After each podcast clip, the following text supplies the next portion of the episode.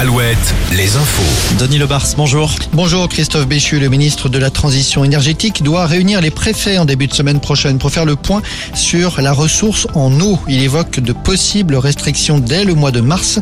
Après un mois sans pluie quasiment partout, la France est en état d'alerte, dit-il. Les nappes phréatiques affichent globalement deux mois de retard en termes de remplissage.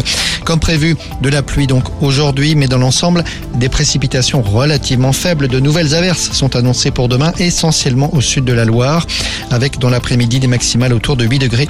Le week-end, lui, s'annonce pour l'instant plutôt ensoleillé.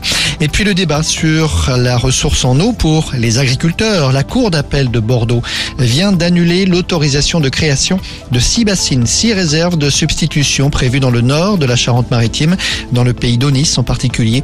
Ces projets de réserve d'eau étaient soutenus notamment par le conseil départemental de Charente-Maritime. Dans le Pays Basque, un lycée de Saint-Jean-Luz sous le choc après ce drame survenu ce matin. Une professeure d'espagnol poignardée par un élève en plein cours. L'enseignante a succombé peu de temps après. Son agresseur, un lycéen de 16 ans, a fait irruption dans la classe couteau à la main. Il aurait déclaré avoir entendu des voix. L'adolescent est en garde à vue. À la demande du ministre de l'Éducation nationale, une minute de silence devra être respectée demain dans toutes les écoles et en l'occurrence celles qui ne sont plus concernées par les vacances scolaires. Le dernier point sur la grippe. L'épidémie se poursuit, épidémie toujours en haut mais elle ralentit.